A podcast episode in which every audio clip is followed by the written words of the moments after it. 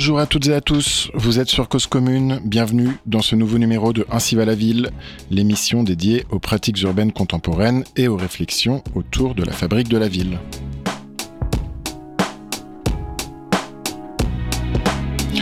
Walter Benjamin a pu écrire dans son portrait de la ville de San Gimignano les fermes qui n'eurent que la nécessité pour architectes sont, non seulement par le dessin, mais par les différents tons de briques et des vitres, plus distinguées qu'aucune demeure patricienne au fond de son parc. En effet, comme Bernard Rudowski a tenté de le montrer toute sa vie, nous avons beaucoup à apprendre de ce que fut l'architecture avant de devenir un art de spécialiste. En particulier, les bâtisseurs autodidactes savent, dans le temps et dans l'espace, adapter avec un talent remarquable leur construction à l'environnement. A contrario, les architectes à qui l'on a longtemps prêté des connaissances particulières en matière d'habitat ou de composition spatiale ne mettent désormais leurs capacités qu'au service de leur prestige et de leur rémunération.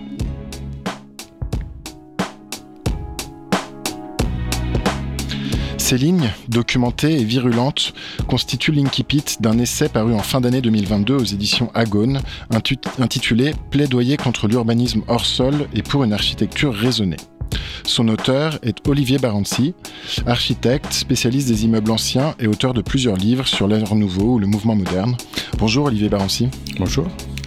Alors, pour euh, commencer cette émission, euh, je voudrais que vous puissiez euh, tout d'abord expliquer aux, auditeurs pourquoi est-ce que selon vous l'urbanisme contemporain est hors sol? Oui, donc j'ai choisi cette métaphore en référence à l'agriculture, puisqu'on a une agriculture hors sol et une agriculture raisonnée. Et donc l'urbanisme hors sol, c'est pas seulement un urbanisme qui serait de dalle, par exemple, qui serait qui serait surélevé par rapport euh, par rapport euh, au sol naturel de notre planète. C'est un peu plus large que ça. De même que l'agriculture hors sol est sans pluie, sans soleil, sans terre. L'urbanisme contemporain que j'ai qualifié hors sol ne se préoccupe ni du climat, ni du paysage, ni des gens. Donc c'est pour ça que j'ai choisi, choisi ce terme. Alors est-ce que euh, derrière ce, terme d'urbanisme hors sol, on, vous, entendez la, ville générique et le fait que euh, finalement dans, tous les, toutes les grandes villes du monde ou dans n'importe quel territoire, on retrouverait euh, les, mêmes, les mêmes morceaux d'espace urbain, les mêmes définitions, les mêmes, les mêmes enseignes, les mêmes architectures un peu, un peu partout? Alors oui et non. Bien sûr, euh, la ville générique est un concept de Rem Koolhaas, euh, dont on aura peut-être l'occasion de reparler, euh, implique grosso modo qu'on a la même architecture ou le même urbanisme partout, et d'ailleurs c'était même ce que revendiquait un certain Le Corbusier. Mais c'est un peu plus complexe que ça, parce que les nouvelles villes n'ont pas toutes, n'ont pas toutes le même, la même ambition, disons. D'abord, il y a des villes privées, il y a des villes publiques, il y a des villes fermées, il y a des villes ouvertes. Donc c'est un peu plus complexe que ça. Il y a des villes qui défendent euh, une, une, technologie à 100% partout pour tout le monde, d'autres qui prétendent être euh, vertueuses, vertes, euh, d'être écologiques. Donc et parfois c'est un, un peu tout ça mélangé. Donc y a, à, la, fois, bien sûr, il y a une sorte de base commune, mais en réalité, quels que soient les continents, on, trouve des solutions un petit peu différentes. Oui, parce que votre analyse, elle s'applique euh, au, niveau, au niveau mondial. Euh, alors, donc, qu'est-ce qui définit l'urbanisme euh, hors sol? En quoi, en quoi est-ce que c'est en quoi est-ce que ces villes que vous décrivez, donc qui peuvent euh, revêtir euh, différentes euh, tendances, sont toutes d'une certaine manière hors sol? Alors, c'est essentiellement des villes nouvelles. Hein, lorsque lorsque j'applique cette, cette, métaphore, donc on parle plus particulièrement des villes nouvelles en Asie, en Amérique du Sud ou en, ou en, ou en Afrique. Euh, et en particulier dans, le golfe Persique, où il y a à la fois beaucoup d'argent, qui est lié, comme chacun sait, au pétrole, et euh, beaucoup de place. Donc il y a des, lubies qui sont euh, monarchiques ou privées pour créer ex nihilo. Donc c'est pour ça qu'on est hors sol puisqu'on est dans le désert, ou alors on gagne sur la mer. C'est pas pas du tout les mêmes projets qu'on a par exemple dans, dans l'Europe du Nord enfin l'Amérique du Nord, l'Europe en général euh, et, les, pays riches. Donc de toute façon, ce sont plutôt des, développements dans les, pays type le Brésil, l'Inde, la Chine ou, ou le Moyen-Orient. En Europe, ça se passe pas pareil, mais on a des phénomènes un petit peu similaires au niveau des écoquartiers, où l'alibi vert fait qu'on est hors normes, on est euh, hors, hors règlement, et on fait d'ailleurs des, des règlements spéciaux pour pouvoir euh, être euh, écologique et économique en même temps. Alors j'ai l'impression que les, les, pays occidentaux, euh, la France en, en, en premier lieu, n'ont pas toujours échappé à, à, ces tendances et que par le passé, on a pu euh, développer en France des villes nouvelles qui peuvent paraître euh, relativement hors sol. Mmh. Euh, j'ai même, j'avais l'impression, enfin je me demandais en parcourant votre livre si au fond l'urbanisme euh, comme euh, acte de, planifier euh, le, futur d'un territoire et comme acte de, produire une ville, mais qui, constitue une sorte de, promesse dans le futur. Est-ce que l'urbanisme n'est pas hors sol par définition? Oui, ou, ou, voire par nature. Mais c'est vrai depuis 100 ans, mais il y a eu d'autres, expériences, hein, comme l'expérience de Cité Jardin, qui a assez bien fonctionné en Angleterre, un petit peu moins bien en France, mais il y a eu quand même quelques, je trouve quelques morceaux de villes comme ça euh, qui sont qui étaient plus prometteurs et qui sont révélés, nettement moins catastrophiques que, que, les grands ensembles.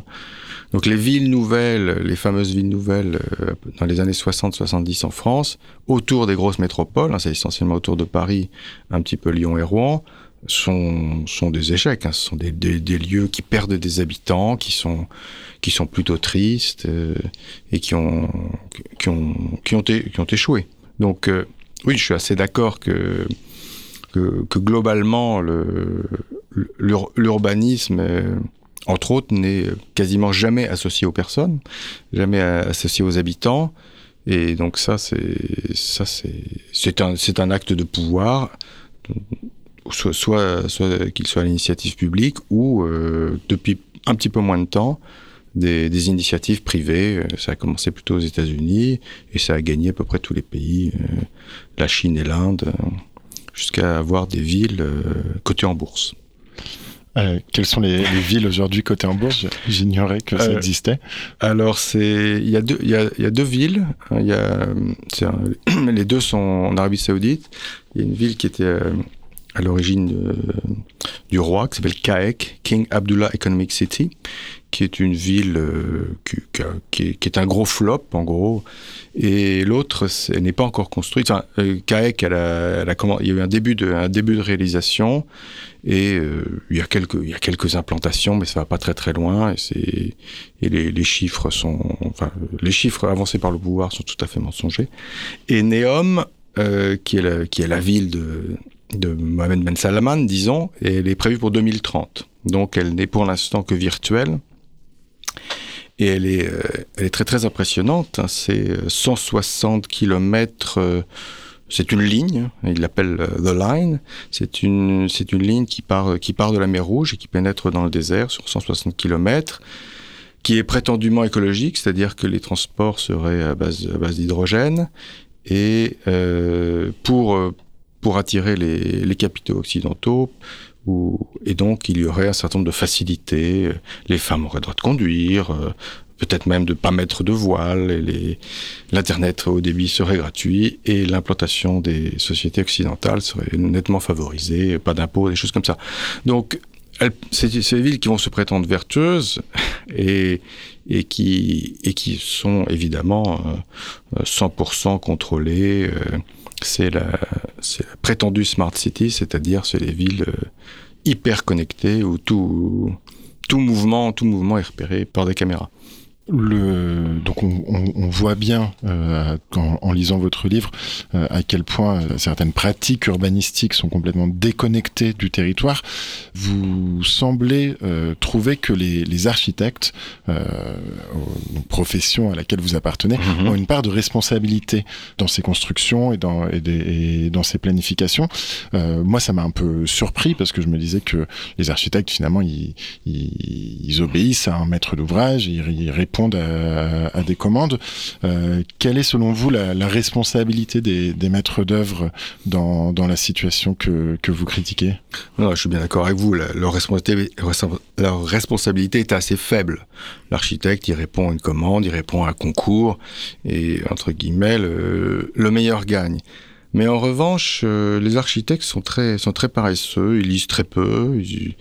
et donc, comme on l'a vu pour, euh, pendant 30 euh, années après la Seconde Guerre mondiale pour la réalisation des grands ensembles, ils, n'ont pas de point de vue. Et donc, quand ils tombent sur une théorie de l'un ou de l'autre, en gros, en, gros, ils en, sont fort satisfaits. Ils sont très peu critiques de, le, de leur pratique et, ils forment une confrérie où on, se tient plutôt les coudes. Moi, je me sens pas du tout. Euh, j'ai beau être architecte, je me sens pas du tout euh, appartenir euh, à cette confrérie.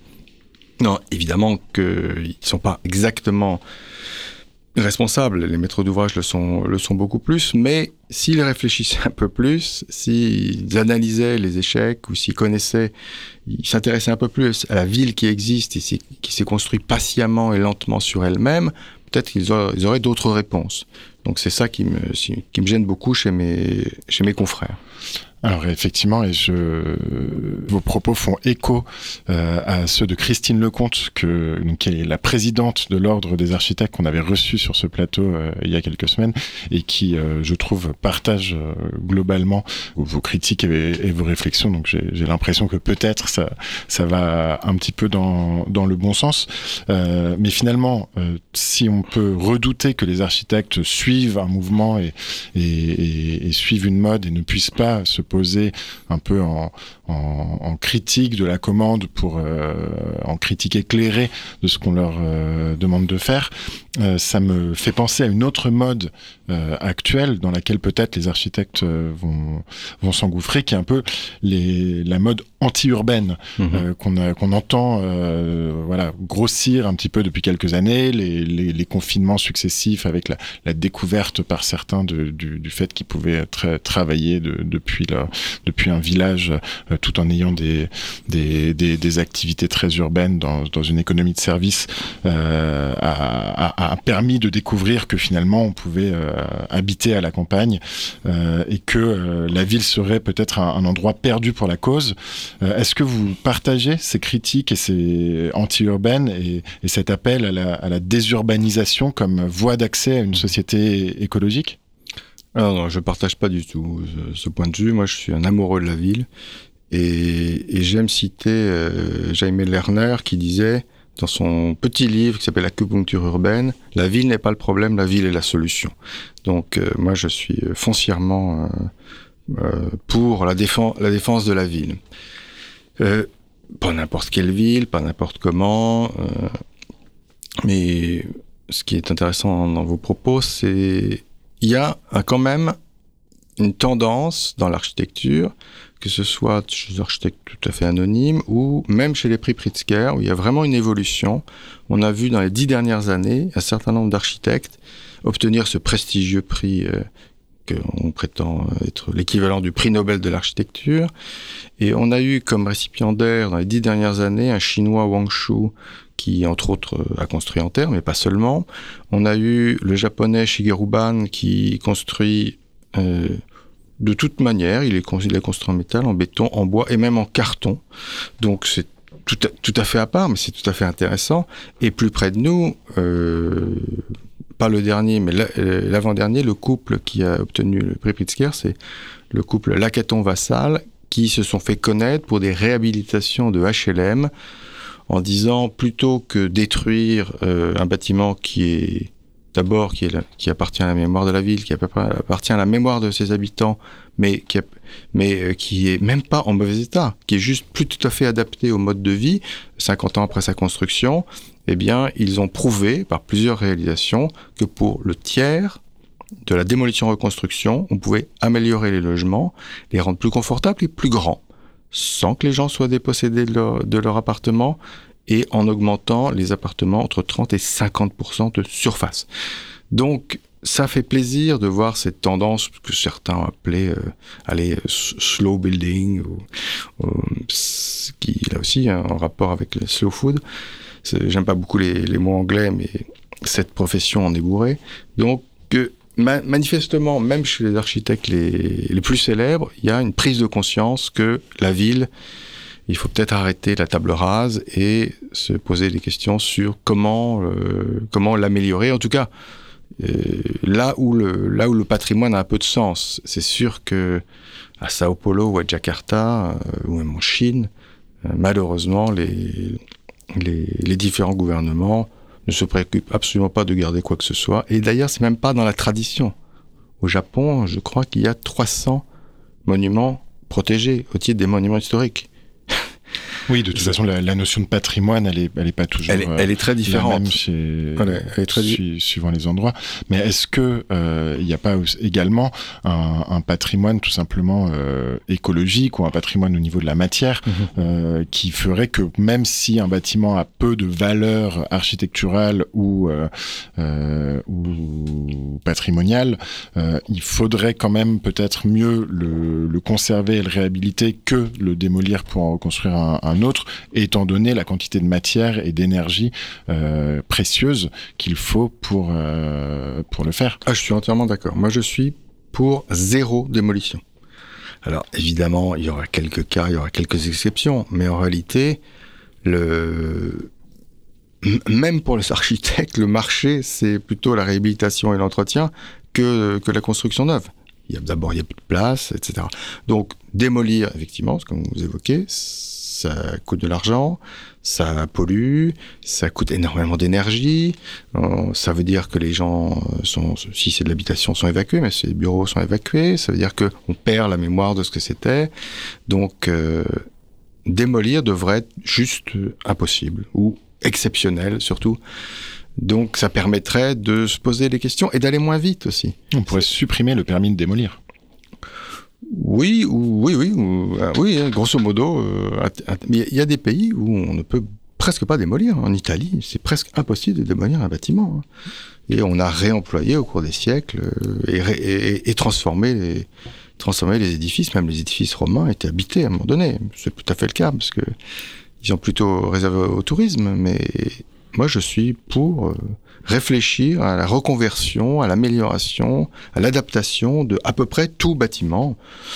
Euh, Alors on sent bien qu'il y a une tension euh, dans la dans la ville, dans la production de la ville contemporaine entre euh, cette euh, cette volonté de faire table rase et de, de, construire une ville supposément parfaite, parfaitement intelligente, parfaitement écologique, euh, qui correspondrait parfaitement aux besoins qu'on aurait définis, euh, d'ailleurs peut-être de manière un peu théorique auparavant, et une, une, une, une école qui serait plus celle de la ville sur la ville mmh. et qui moi de, de mon point de vue d'urbanistes, euh, qui voilà, de, de, praticiens en tout cas en France, me semble aujourd'hui euh, dominer ou en tout cas prendre de plus en plus euh, de, de poids dans le dans le champ professionnel. Enfin, le fait que, que Christine Lecomte soit, la présidente de l'ordre des architectes puisse avoir des, des, discours comme ça très critiques sur la manière de pratiquer l'architecture et, qui, qui, qui, pose les mêmes les, les, mêmes idées que vous le montre. Alors comment faire? Ça veut dire ça va pas assez vite euh, Ou est-ce qu'il y aurait une, une sorte de d'opposition entre des pays occidentaux qui, eux, feraient bien et des pays non occidentaux qui euh, feraient mal, alors que nous, on a fait mal aussi euh, auparavant et finalement, on, ils, font que répéter nos, nos erreurs. Et est-ce que nous, on n'est pas nous-mêmes en train de faire des erreurs que, dont on se rendra compte par la suite? Alors, Bien sûr, on ne sait pas exactement si on a raison au moment où on est et on a les résultats 10 ans, 20 ans, 30 ans, 30 ans après.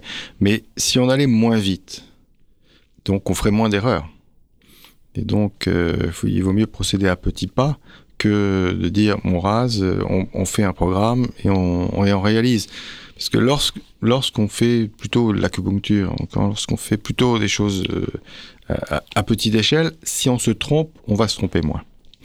Donc déjà, euh, déjà, déjà, parce que vous évoquiez, est-ce qu'on va pas assez vite? Je pense que le, le, principe de ville sur la ville il est connu depuis très longtemps. C'est mm -hmm. Aldo Rossi parlait de, de ça dans les, dans les, années 60, hein, qui est un architecte et un urbaniste italien. Non, c'est plutôt que ces, ces, ces, pratiques sont pas assez, sont pas assez connues et où les résultats sont pas assez probants. On va dire qu'on réfléchit un peu de cette manière-là depuis euh, beaucoup hein, depuis depuis depuis dix ans. Et donc, on aura les résultats peut-être dans, dans 20 ans. Oui, c'est ça, parce qu'en plus, tous les, on estime que la ville, elle se renouvelle de 1 ou 2% chaque année. Euh, donc finalement, il faut 50 ou 100 ans avant que qu'une idée euh, euh, se, se, répande, si, si d'aventure elle durait assez longtemps, se répande dans, dans, dans l'ensemble de la ville. On va marquer une première pause musicale et donc on va écouter euh, ensemble un morceau de Paco Ibáñez, Andaluces de Jaén, et on se retrouve ensuite sur Cause Commune pour la deuxième partie de Ainsi va la ville.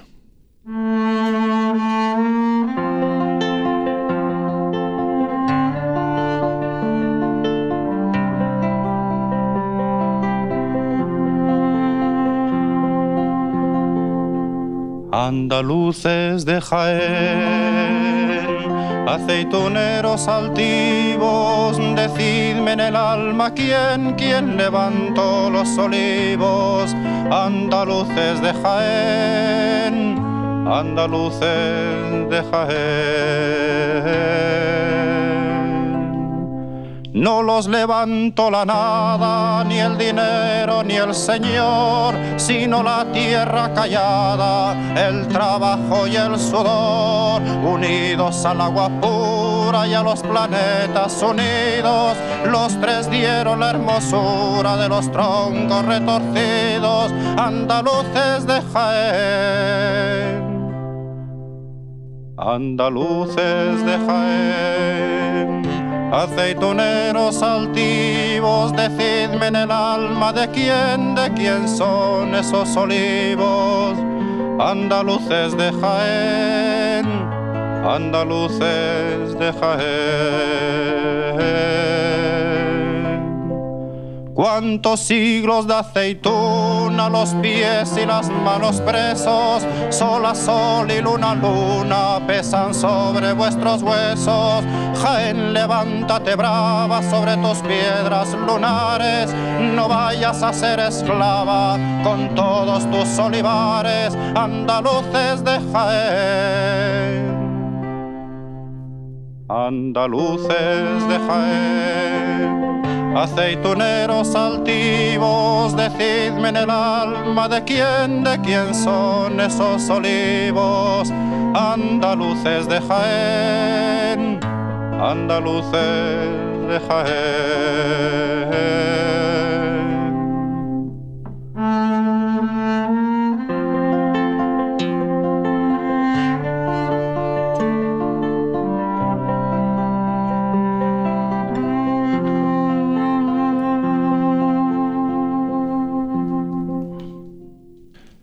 De retour sur Cause Commune, sur le plateau de Ainsi va la ville, nous sommes avec l'architecte Olivier Barancy. Dans un précédent ouvrage, euh, vous avez écrit contre euh, Le Corbusier, qui est euh, donc le plus connu des architectes et urbanistes du XXe siècle, père du mouvement moderne et de la fameuse charte d'Athènes, qui a débouché, par exemple, sur la, la construction des, des, grands ensembles, dont, dont, on peut sentir aujourd'hui encore l'héritage de la pensée sur, la, sur le développement des, des villes dans le monde. Est-ce que vous pourriez déjà peut-être rapidement résumer aux auditeurs de Cause Commune les grands principes euh, des théories euh, de, Le Corbusier euh, en termes urbanistiques oui, bien volontiers. Donc c'est un, architecte qui a beaucoup écrit et c'est assez rare au XXe siècle.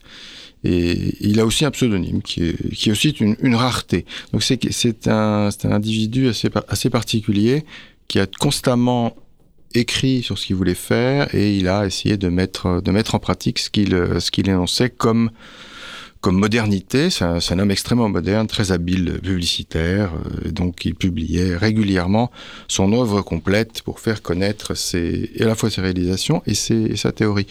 Donc une de ses théories en architecture, il appelait ça les cinq points de l'architecture. Il disait que un bâtiment, pour être en gros moderne, devait, devait répondre à, à un certain nombre de critères. Donc le premier, c'était la maison sur pilotis qui libère du sol, qui n'est absolument pas son invention, ça existe euh, au néolithique. Un deuxième point qu'il revendiquait comme moderne, c'était le toit terrasse, qui là aussi est parfaitement connu depuis des millénaires autour de la Méditerranée.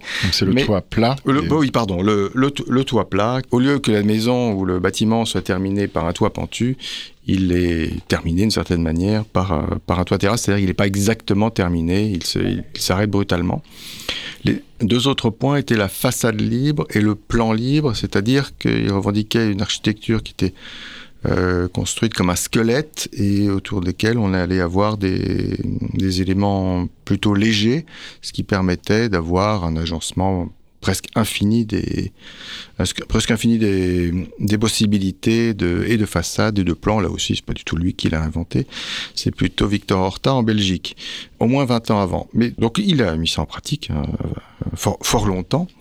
Des tas d'architectes s'en sont, sont, inspirés en pensant que c'est lui qui l'avait inventé. Donc il y a ce côté affabulateur qui est, je trouve, extrêmement déplaisant.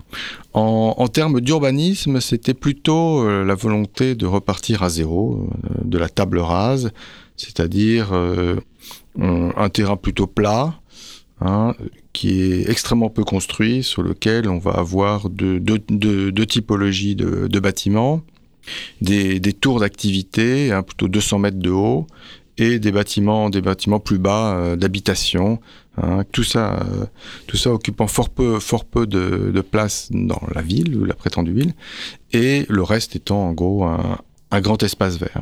Donc c'est cette séparation des fonctions euh, entre euh, la fonction d'habiter, la fonction de travailler et la, la fonction plutôt récréative euh, qui a eu effectivement une postérité oui, avec des, incroyable au XXe siècle. Avec des modes de circulation différents pour le train, l'avion, le rail, le piéton, etc.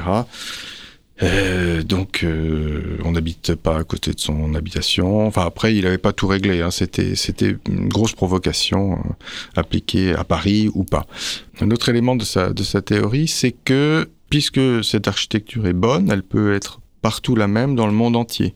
Donc il avait construit une maison en région parisienne, il disait elle serait très très bien dans la banlieue, de Buenos Aires. Ce qu'il a fait d'ailleurs. Oui, en tout cas, ou ce qu'il a essayé de faire. La Plata, il me semble. Oui, donc euh, c'est, puisque cette architecture est bonne, elle est bonne pour tous les climats, pour tous les habitats, pour l'environnement en général. Donc, euh, en tout cas, moi je trouve que c'est quelque chose d'extrêmement critiquable. Et, et, sur, et enfin, pour, pour au-delà de cette théorie, donc il construisait, il faisait construire un, un certain nombre d'édifices rapidement qui correspondaient bien à l'image qu'il voulait donner et c'était presque toujours des catastrophes où les gens ne pouvaient même pas habiter où il pleuvait où on pouvait pas on, pouvait pas on pouvait on pouvait pas chauffer ou alors au contraire il faisait beaucoup trop chaud. Bref mais ça c'est très c'est très moderne c'est-à-dire qu'on construit des bâtiments euh, pour euh, les revues d'architecture peu importe euh, qui, qui va qui va s'y retrouver et, puis après, 10 ans, 20 ans après, euh, dans quel état c'est, peu importe, les, les démiurges ne s'en soucient pas. Donc c'est finalement euh, avec le Corbusier qui est apparu euh, ce, fameux mouvement moderne, la charte d'Athènes, et qui ensuite a permis comme ça euh, aux architectes du monde entier de pouvoir récupérer un peu ces principes mmh. euh, de manière complètement aterritoriale, c'est-à-dire des déconnectés du, du contexte mmh. euh, du, du, contexte urbain dans lequel euh, il. Euh, et donc ça, voilà, ça, ça, a eu une grande postérité ailleurs qu'en Occident, vu que Le Corbusier est suisse à la base et, et, il a il a un peu construit en, pourtant il a construit partout dans le, partout dans le monde.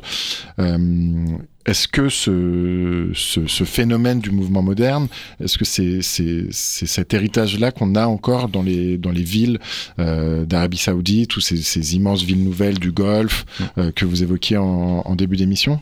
Alors, il euh, faudrait juste préciser que il a tellement tiré la couverture à lui qu'on on croit qu'il n'y a que lui, mais les gens du Bauhaus ont, pratiqué à peu près la même architecture, mais eux, ils ont beaucoup, beaucoup plus construit. Hein, des gens, euh, Gropius et Emis Vandero ont travaillé aux États-Unis, Hannes Meyer a travaillé euh, en URSS, même... Euh, les architectes de House ont énormément construit, Le Corbusier très peu. Entre autres parce qu'il se souciait essentiellement de, l'apparence. Les autres, c'était un peu plus sérieux. Ils étaient allemands euh, à la base, donc ils, avaient un petit peu plus de respect pour leurs clients. Donc s'il y avait eu le seul Le Corbusier, je pense pas que ça aurait pris. Mais comme c'était les congrès internationaux d'architecture moderne, il y avait quand même des, gens qui venaient un peu de tous les pays, donc ça, effectivement, ça a essaimé. Ce, modèle a été, a été appliqué euh, à Shanghai. Ce modèle a été, été appliqué à Dubaï. Ce modèle a été appliqué à Singapour ou à Jakarta. Donc c'est effectivement avec la séparation des fonctions, avec des, des voies autoroutières qui sont qui sont au-dessus qui sont au-dessus du sol, avec des, des centres-villes qui sont constitués de, de gratte-ciel de oui, en gros, de, en gros de, au minimum 200 mètres. Donc ça, c'est une certaine postérité. Et jusqu'à jusqu'à Paris, hein, le Beaugrenelle, un des architectes, Michel Ollet, disait j'ai fait j'ai fait mon plan voisin. Euh, et parce qu'il y a une trentaine de tours qui sont implantées à 5 mètres du sol sur une dalle complètement déconnectée du, sol. Là, on est vraiment hors C'est dans le 15e arrosdissement de Paris, sur la Seine. Exactement, euh, Beaugrenelle, euh, il, y avait, il y avait encore pas mal de place, un ancien port. Hmm. Donc, euh, jusque, voilà, donc jusqu'en les années 70-80, ça a eu encore un certain retentissement. C'est nettement plus critiqué maintenant. Et il y a certaines villes qui, aujourd'hui ne, ne, revendiquent pas du tout, le, pas du tout la, charte d'Athènes, hein. euh, y compris en Asie. Hein, la nouvelle capitale de la Birmanie s'appuie pas là-dessus, ou, euh, ou, des, ou, des, ou des villes en Inde euh, qui qui sont pas forcément des réussites, mais en tout cas ne, ne, ne revendiquent pas forcément cette filiation. Alors, euh, on a également euh, avec euh, avec le Corbusier euh, et avec le voilà le, mouvement moderne l'idée de construire en béton. Le béton vient révolutionner complètement la manière de faire de l'architecture et donc la manière de, de construire les villes et prend le pas euh, également sur d'autres euh, modes constructifs et sur d'autres matériaux euh, traditionnels qu'on avait l'habitude de, de, voir, comme le bois, la, la terre. Est-ce que ça également, et donc, ça, et donc le, ce mode de construction en béton s'est répandu à travers le monde à la vitesse de l'éclair par rapport à, à, à l'histoire de l'architecture, est-ce que ça, on, on parvient aujourd'hui aussi à, à, y revenir, étant donné les, enfin, voilà, les problématiques écologiques que pose euh, l'utilisation du béton euh, en, dans la construction? Oui, c'est heureusement remis en question, mais le béton, c'est très français. Hein. Lafarge, Bouygues et choses comme ça, ils construisent dans le monde entier en béton, mais euh, il y a des pays où on construit nettement, nettement moins en béton. Je pense à toute l'Amérique du Nord. on construit beaucoup en bois et en métal, et depuis très longtemps. Oui, oui, ça, il y a des évolutions tout à fait sensibles depuis 15 ou 20 ans où maintenant on sait faire même des gratte-ciels de 15 étages en bois. Donc en France, c'est pas très très à la mode, entre autres parce que les règlements euh, bloquent, mais dans, dans l'Europe du Nord, au, Danemark euh, ou dans les pays comme euh, comme l'Autriche, le, le, bois était est tout à fait tout à fait revendiqué. C'est un matériau renouvelable. Après, on pourrait critiquer de quel bois on parle, de quel matériau est-il comment dire est-il imprégné? Bon, mais, mais malgré tout, ça évolue. Vous évoquiez la terre, que ce soit de la terre crue, de la terre cuite. Euh, ce sont des, ce sont des, des matériaux qui sont heureusement employés de plus en plus et entre autres pour, euh, pour leurs qualités naturelles qui, qui, qui, sont connues depuis la Mésopotamie, on va dire. L'utilisation de ces matériaux biosourcés ou naturels, euh, ça pose euh, aussi la, une question que vous évoquez euh, dans, dans votre livre, euh, la question de, du rapport à la nature que les, que les projets architecturaux euh, contemporains utilisent selon vous plutôt comme un artefact plutôt que euh, comme une, euh, une aménité à laquelle on pourrait donner accès aux, citadins. Euh, Est-ce que vous pourriez nous en dire plus sur, sur, cette, sur ce rap sur voilà cette absence de nature ou cette absence de d'accès direct à la nature dans les dans les projets architecturaux ou les villes que vous que vous décrivez? Alors c'est assez paradoxal parce que tout le monde a à la bouche le mot nature. Tout le monde veut faire de la nature, tout le monde veut apporter de la nature, mais c'est mais c'est très c'est très étrange. Un, un adepte de Le Corbusier qui s'appelle Tadao Ando, qui a fait euh, récemment à Paris la fondation Pinault euh, au donc euh, qui construit à peu près exclusivement en béton.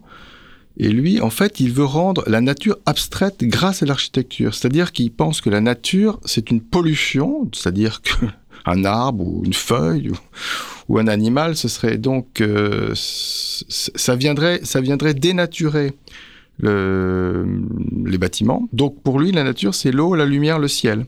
Et pas du tout la faune et la flore. Donc c'est il parle de nature, mais c'est une nature très très étrange pour, on va dire, pour nous occidentaux. On, on l'entend pas pas tout à fait comme ça.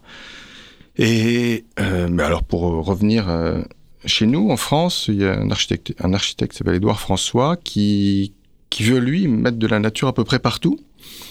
Est-ce que vous pourriez peut-être décrire aux auditeurs le, type de, de, bâtiment euh, produit par Édouard François? Il a deux, il a, il a deux bâtiments assez connus euh, à Paris, qui sont deux tours, euh, deux tours d'habitation une dans le 17e arrondissement, une dans le 13e arrondissement, qui sont des, bâtiments de, très, très hauts, hein, qui sont, au-delà du plafond. Et donc, euh, dans, un cas, le bâtiment est cerné de balcons couverts de pots de fleurs géants. Donc c'est ça la nature, ce sont des bambous enfermés dans des pots de fleurs géants. Et dans l'autre cas, c'est, ce sont, euh, ce sont des bacs qui vont, qui vont essaimer dans la ville et euh, les graines vont se répandre et répandre d'une certaine manière la bonne, la bonne parole écologique. Donc en fait, ce sont des tours absolument pas écologiques en béton, euh, 37 mètres de haut. Enfin, lui, lui il revendique hein, il trouve que la ville n'est pas assez dense, la ville de Paris, est une des plus denses au monde, hein. mais il trouve que c'est pas encore. Donc, il revendique le fait, avec d'autres architectes, de faire des bâtiments très hauts, mais avec un alibi vert, disons. Euh, dans un cas, ce sont des, des pots de fleurs, et dans l'autre, ce sont guère plus que des, que des, que des jardinières. Donc, tout le monde veut de la nature, mais euh, c'est pas une nature pour tous. On n'est pas du tout dans des parcs euh, ou, des, ou des jardins accessibles. Un dernier exemple serait par exemple le jardin intérieur de la, Bibliothèque nationale, la très grande bibliothèque de France de Dominique Perrault, où il y a un jardin au centre qui dans le concours était un jardin public et qui euh, le jour où, on a ouvert au public c'est un jardin inaccessible qui est un jardin de contemplation là on n'est pas très loin de l'Asie non plus ce sont des, arbres qui sont, qui sont pas laids mais vers lesquels on ne peut, même pas les toucher, on peut même pas s'en approcher ou se mettre à l'ombre. Hein. C'est purement une image. Donc euh, finalement, ce qu'on voit à travers ça, c'est une sorte de, déficit d'usage euh, dans la ville, avec un, une, architecture qui viendrait euh, uniquement voilà, montrer des choses, mais pas forcément les, nous aider à les, à les utiliser, c'est ça? Oui, ça pourrait être ça, mais le, en réalité, si on va au-delà de, au-delà de l'architecture, euh, on revient, revient à la ville. Les arbres, euh, les jardins publics, euh, les squares sont indispensables et ils ont été dès, dès le dès le projet. Bah, sans, sans, remonter à Louis XIV, mais dès le projet haussmannien, il y a en parallèle le, les, réseaux, c'est-à-dire l'assainissement, l'eau potable, les, plantations et un, certain nombre de bâtiments normés.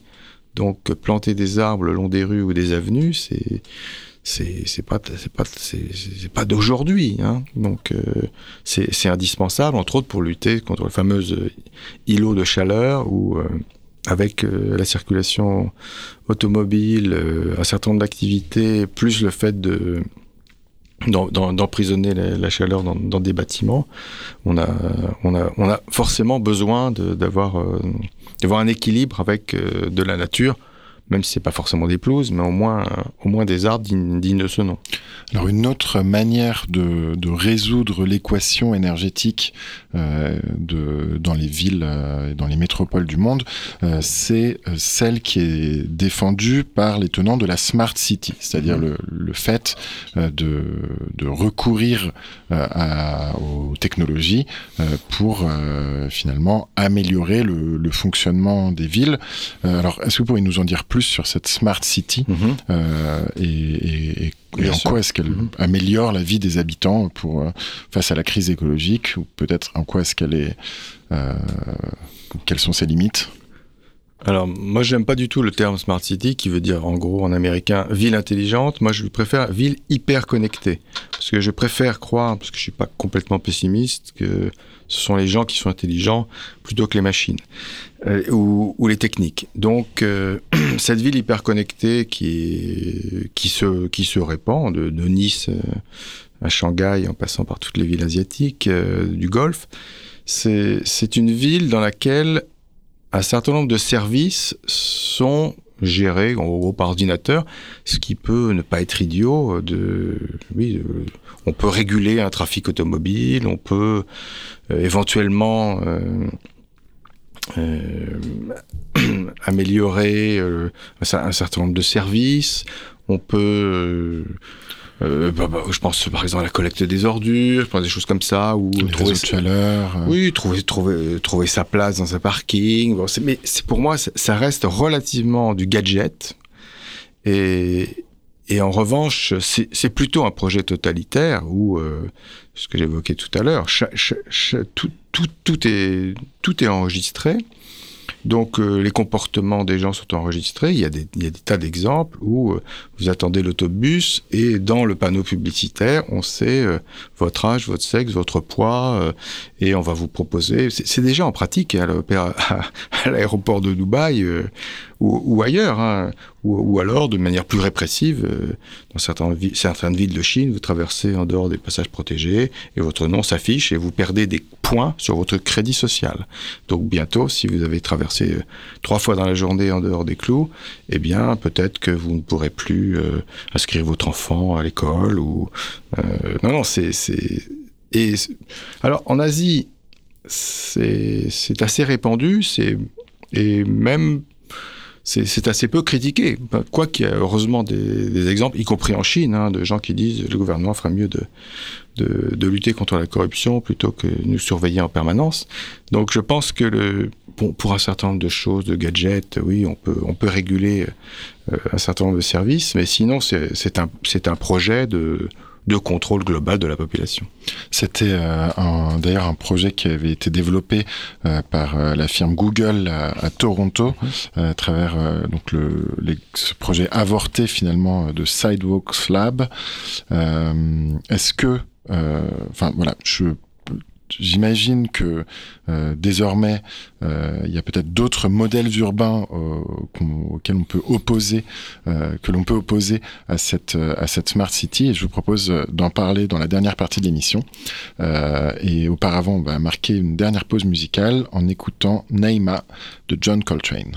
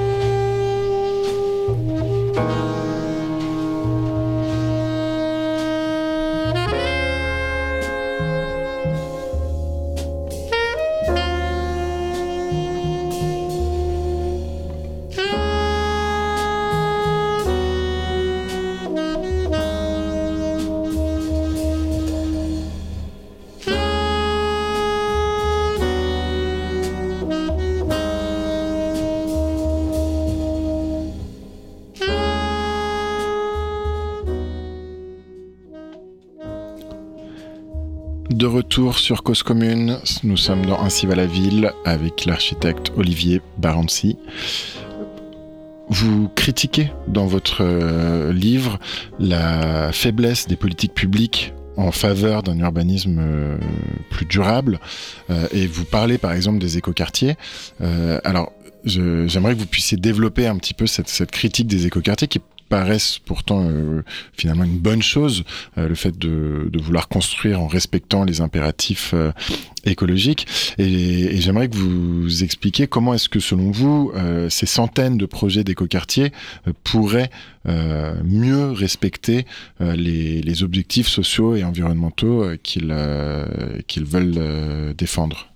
Oui, dans les, il y a des, oui, effectivement, 100 ou 100 ou 200 écoquartiers, soit en projet, soit soit même déjà réalisés. Mais j'ai le sentiment, j'ai pris dans le livre un certain nombre d'exemples, que l'écoquartier, qui se veut naturellement vertueux, est, une sorte de subterfuge pour euh, continuer à, densifier la ville ou à lui mettre plus de, plus de techniques puisque les, j'ai évoqué l'écoquartier des Batignolles à Paris, j'ai évoqué ce Marseille, euh, donc à Marseille. Et en fait, ce sont des, des quartiers qu'on a retirés du plan local d'urbanisme, hein, qu'on a doté de nouvelles, de nouvelles règles. Donc, par exemple, au lieu d'être limité à 30 ou 32 ou 37 mètres, euh, eh ben, on peut monter à 50 mètres parce que euh, on va être vertueux. Alors, on va être vertueux pourquoi? Les bureaux n'ont plus, plus le droit d'être climatisés. Alors, ça, c'est plutôt bien. On va devoir les ventiler naturellement. Mais euh, pour que ces bureaux soient rentables, on va devoir avoir des, très grandes profondeurs, on va les épaissir, comme on dit. Et donc, du coup, euh, la lumière naturelle sera, sera comment dire, euh, sera chiche. Et donc, on aura quelques mètres où on, aura de la lumière naturelle. Tout le reste, on sera éclairé. pas tout à fait jour et nuit, mais on sera éclairé en permanence avec la lumière artificielle, avec pas forcément des très bonnes, des très bonnes qualités de travail. Donc c'est c'est pour, pour ça que je, je, suis un peu gêné par. A priori, j'étais, plutôt séduit par le principe qu'on remet de la nature, il y a, il y a vraiment une mixité de, entre des équipements, de l'habitation, des logements. Mais j'ai le sentiment que c'est, les, nos, nos, nos, édiles se font, se font plaisir euh, avec ces écoquartiers. Une fois de plus, euh, moi j'ai l'impression que le respect des objectifs environnementaux place souvent les concepteurs face à des contradictions. Mmh. Euh, c'est-à-dire que en même temps, de faire des bâtiments très épais, ça permet d'avoir des performances thermiques euh, meilleures, mais comme vous le soulignez, il y a moins d'accès à la lumière naturelle. Un autre, un autre débat qui, que, que vous avez évoqué, c'est celui de la densité. La densité, en même temps, c'est ce qui permet euh, euh, de moins artificialiser de, terres agricoles, c'est ce qui permet de pouvoir euh, avoir accès aux services publics, aux réseaux de transport en commun, etc. Et en même temps, elle est décriée comme une manière de toujours vouloir mieux rentabiliser les, les, espaces. Mais là encore, on, est, on est face à des contradictions qu'il est difficile de résoudre, il me semble. Vous avez tout à fait raison, mais il faudrait parler d'une densité contrôlée puisque évidemment que je critique l'étalement urbain et si on continue, la France sera entièrement couverte de pavillons, donc c'est évidemment pas souhaitable. Donc ponctuellement, dans un certain nombre de, de, villes, par exemple occidentales, on peut euh, envisager des surélévations, mais la densité elle est bonne en soi puisque on va mutualiser les, on va mutualiser un certain nombre de services, on va mutualiser les réseaux viaires, on va mutualiser l'assainissement, on va mutualiser l'accès à l'électricité, au gaz, et à l'eau potable, etc. Donc ça, c'est, elle est plutôt bonne en soi, mais Paris, par exemple, est déjà une ville extrêmement dense et euh, vouloir faire des, des, des bâtiments de, de, 50 mètres de haut, ça me ça me paraît pas le bon choix parce qu'à un moment donné, il y a une congestion naturelle, ne serait-ce que dans les transports en commun. Je, je, suis tout à fait pour les transports en commun, mais même euh, euh s'il si y, si y, a, trop, non seulement de résidents, mais aussi de gens qui viennent plus à Paris, il y a les touristes, mais de gens qui viennent travailler, les transports en commun sont congestionnés, et même les pistes cyclables commencent à être congestionnées. Donc, euh, moi, je suis pour une certaine densité, et absolument pas pour l'étalement urbain, mais une densité contrôlée. Il va falloir trouver donc un, un équilibre, et donc c'est peut-être pour euh, en vue de trouver cet équilibre que vous proposez euh, dans la conclusion de, de, votre ouvrage de, je cite, reconvertir les villes. Alors, euh, en quoi ça consiste de, de reconvertir les villes? Alors, ça consiste à dire que, en gros, tout ce qui est construit est bon et que on doit pouvoir soit améliorer, soit entretenir quand il n'y a pas besoin de, changer d'usage, soit euh, soit reconvertir, soit surélever. Il faut et c'est au cas par cas. Donc ça, ça demande un diagnostic assez fin et qui commence par l'entretien, juste, juste l'entretien des bâtiments pour pas qu'ils, pour pas qu'ils s'écroulent. Si, si, si des villes euh, ont gardé leurs bâtiments, c'est parce que elles ont les bâtiments ont été entretenus. La qualité d'un certain nombre de villes, de Sienne à Grenade, en passant par Amsterdam ou, ou autres, c'est, si ces bâtiments sont là, c'est qu'ils ont été entretenus. Donc il faut ne serait-ce que les entretenir. On a vu pas mal de cas euh, récents de que ce soit à côté de Lyon, à Lille ou à Marseille, de bâtiments qui s'écroulent et qui tuent et qui tuent, qui tuent leurs habitants. Donc le, le, minimum, le minimum, c'est l'entretien. On n'est pas encore dans la reconversion. La réhabilitation permet, euh, c'est le stade d'après, de de, changer d'usage un bâtiment, soit partiellement, soit en totalité. Des bureaux peuvent devenir des habitations, une caserne de gendarmerie peut devenir euh, des habitations, un, musée peut être, euh, euh, peut être issu d'un autre équipement. Il y a des tas de, des tas de, des tas de bureaux qui, qui, sont inoccupés. On, construit, on en construit toujours alors qu'il y en a des, y en des tas d'inoccupés. On peut, on peut, on peut leur, leur donner un, un, nouvel usage. On pourrait même penser au chrono-urbanisme, le fait de euh, d'utiliser euh, certains bâtiments dans des temps euh, où mm. ils ne le sont pas. Par mm. exemple, les, les préaux des cours d'école pourraient être utilisés par les, les, habitants du quartier le week-end ou durant les vacances scolaires pour justement intensifier euh, l'utilisation des Tout à fait. Bâtiments. Oui, il y, a des exemples assez récents où des, des cours des cours d'école relativement végétalisés sont ouvertes le week-end pour les pour les habitants du quartier. C'est tout à fait ça, c'est assez récent. Il y a, il y a toujours une, une peur d'ouvrir d'ouvrir l'espace privé au public. Il y a une, il y a une volonté, euh, par exemple, euh, quelque chose qui est qui moi qui m'intéresse beaucoup dans la ville, c'est qu'on à plusieurs, on n'a pas qu'un chemin pour aller de A à B. On a un chemin par euh, les rues et on peut peut-être euh, trouver d'autres d'autres chemins par l'intérieur des îlots. C'est une, tendance qui, existe, mais il y, a une, a certaine réticence des, gens à ouvrir l'espace euh, public au privé. Mais ça donne de la richesse. Donc il y, y, a cette, cette réhabilitation euh, qu'il est possible euh, de, de, pratiquer sur, euh, sur les immeubles pour euh, que les immeubles qui existent soient toujours utilisés. Ensuite, vous, vous parlez de la surélévation pour euh, reconvertir les villes. Donc ce serait juste en, en, rajoutant des niveaux sur les immeubles existants qu'on pourrait par exemple bah, résoudre aussi la crise du logement et, et donc parce qu'il faut bien continuer à, à, construire pour permettre aux gens de, de, de se loger. Oui, le, principe, de l'accélération, c'est un principe qui, qui, ré, qui, résout pas mal de choses. Imaginons euh, une copropriété, euh, quatre, niveaux, dans une grande ville, euh, prenons Lyon par exemple. Le fait de pouvoir ajouter un ou deux étages fait que ça donne un droit à construire, donc le disons le promoteur ou le, privé qui souhaite qui souhaite se, se, loger. Donc au lieu d'acheter un terrain il achète du droit à construire. Il construit un certain nombre de mètres carrés. Et les gens qui habitent dans l'immeuble du coup ils auront moins de charges puisque les charges vont être partagées non plus entre 10 personnes par exemple mais entre 14 personnes. Donc euh, en gros, en gros tout, le monde, tout le monde est gagnant. Mais enfin, on va pas surélever un bâtiment qui fait 10 étages, on va pas lui, on va pas lui en rajouter euh, 3 ou 4. C'est une pratique qui s'est toujours faite, hein, de Montréal à Marseille, euh, partout, partout, on a à une époque construit de manière nettement, les bâtiments et les structures étaient nettement surdimensionnés, donc on peut assez facilement surélever des bâtiments sans les, sans les mettre en péril. Hein. Aujourd'hui ou dans les 50 dernières années, disons, on a construit au minima, entre les normes et les ingénieurs, on a fait juste ce qu'il fallait, donc on peut guère euh, surélever, même en bois ou même dans des matériaux euh, euh, légers. Mais c'est une possibilité qui, a, encore une fois, est, est à étudier au cas par cas. Alors voilà pour les, euh, les actions qui pourraient être euh, opérées euh, sur les villes. Vous avez aussi des, des idées et vous citez euh, d'autres idées concernant la méthode qui pourrait être appliquée pour sortir de l'urbanisme hors sol et appliquer ces principes d'architecture raisonnée. Je pense notamment aux, critères de, de l'anthropologue américain James C. Scott que vous citez à la fin de votre ouvrage. Est-ce que vous voulez les, les développer? Oui, volontiers. Donc je me suis appuyé sur un certain nombre de critères qui lui aussi sont la conclusion d'un de ses livres. Procéder à petits pas, préférer la réversibilité et compter sur l'invention humaine. Donc, procéder à petits pas, je l'ai un tout petit peu évoqué tout à l'heure. C'est-à-dire prendre son temps lorsqu'on envisage un projet, puisque euh, un projet même au niveau urbain, c'est, on est plutôt en, dizaines d'années plutôt qu'en, années.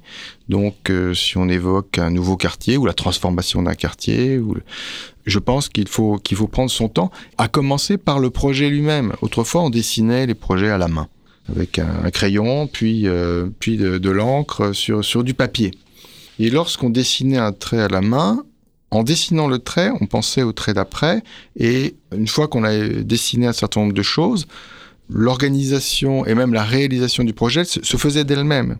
Lorsqu'on est devant un écran à zoomer et dézoomer avec, avec une souris, on ne sait plus tout ce qu'on fait.